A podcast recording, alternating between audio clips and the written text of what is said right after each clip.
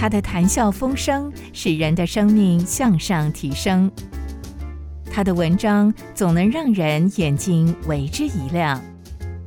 欢迎收听由张文亮教授所主持的《河马教授说故事》。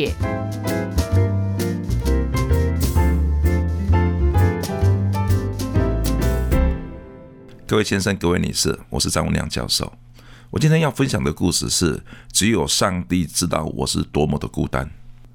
女音乐家华特斯的故事。华特斯来自于一个单亲的家庭。十岁的时候，华特斯就离家出走，加入帮派。十二岁的时候，华特斯就结婚，嫁给一个赌徒。十三岁的时候，华特斯离婚，进入夜总会。十六岁的时候，华特斯第一次去教会。他嘲笑别人说：“我根本不需要生命的活水，我只需要可口可乐。”十七岁的时候，华特斯唱红了圣路易斯的优异，开始出名。他改革了当时黑人的爵士乐，他不用强烈的节奏去表达感情，改用细腻的音符、轻松的歌舞去表达他的情感，并且他不是一个人主唱，而是在台上开和音的先例。他的歌舞横扫当时的演艺界。一九二零年，全世界第一张的流行的唱片问世，是华特斯唱的。一九二五年，第一个能在百老汇主演的黑人就是华特斯。一九二七年，第一个进入电影界的女黑人的演员也是华特斯。以后三十年，华特斯唱红了两百五十九首的流行曲。并且获得艾美奖，艾美奖就是演艺界的奥斯卡金像奖。当华特斯成为众人眼光追随的焦点之际，华特斯却写道：“只有上帝知道我是多么的孤单。”一九五七年一场的布道会，华特斯相信耶稣而成为基督徒，他的歌声整个翻转过来。华特斯他唱：“主，我愿与你更亲近。”他唱深河，Deep River。他唱天上的小屋。他唱哦，我多么爱耶稣。他唱没有人能够了解我知道的苦难。尤其华特斯最爱唱那首诗歌，他看顾马切。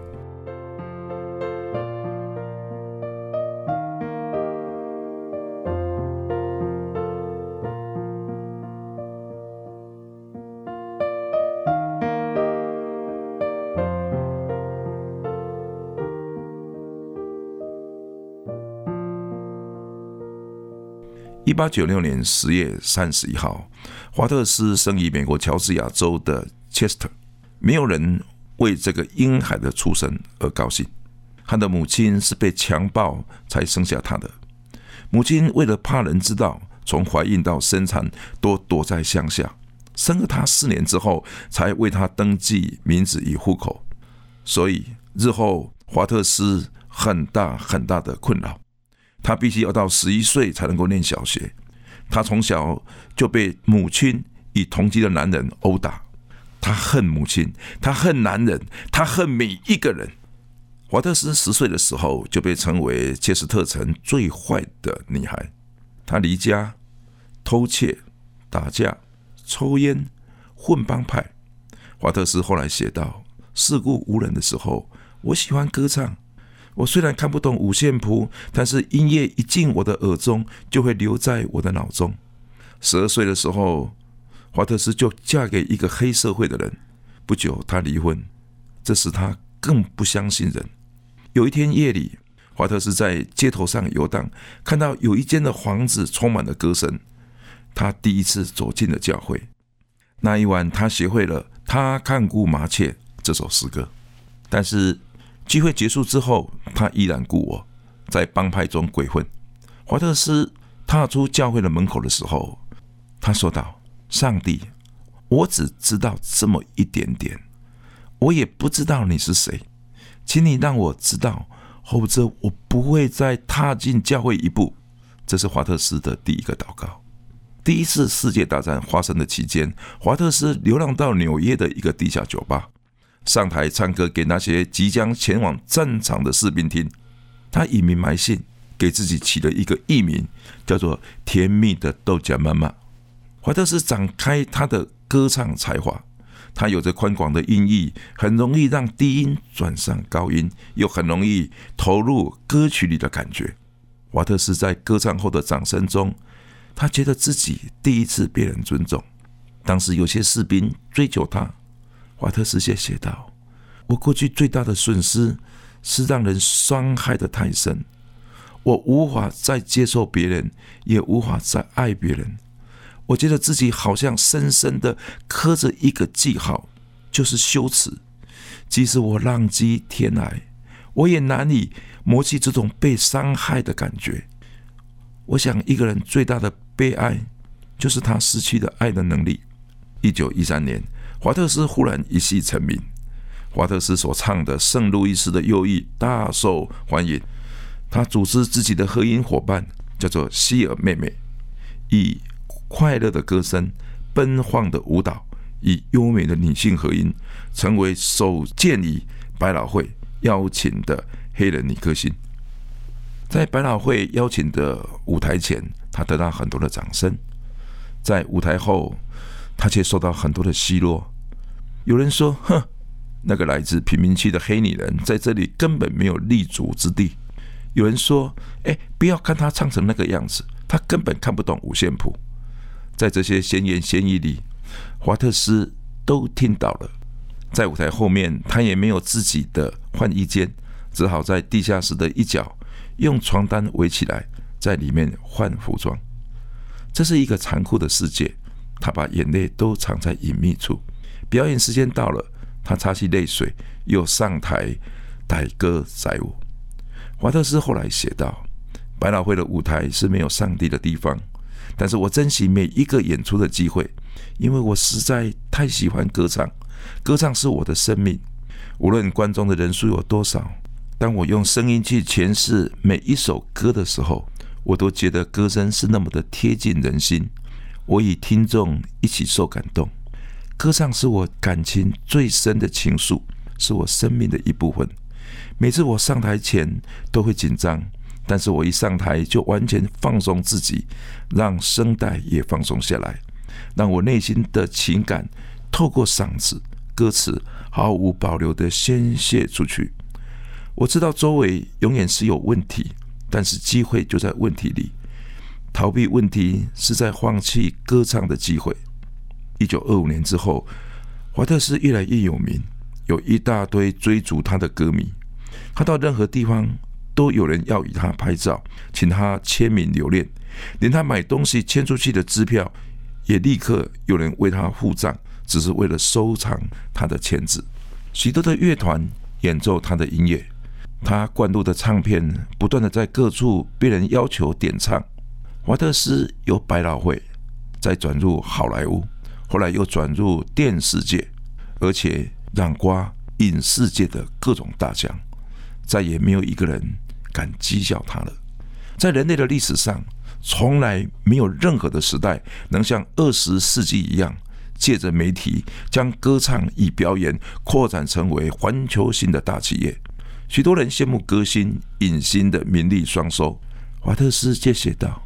在媒体的背后，有一群非常聪明的人，他们捧红一个歌星，就像一堆的白蚁一样，把这个歌星所获得大部分的利润吃光。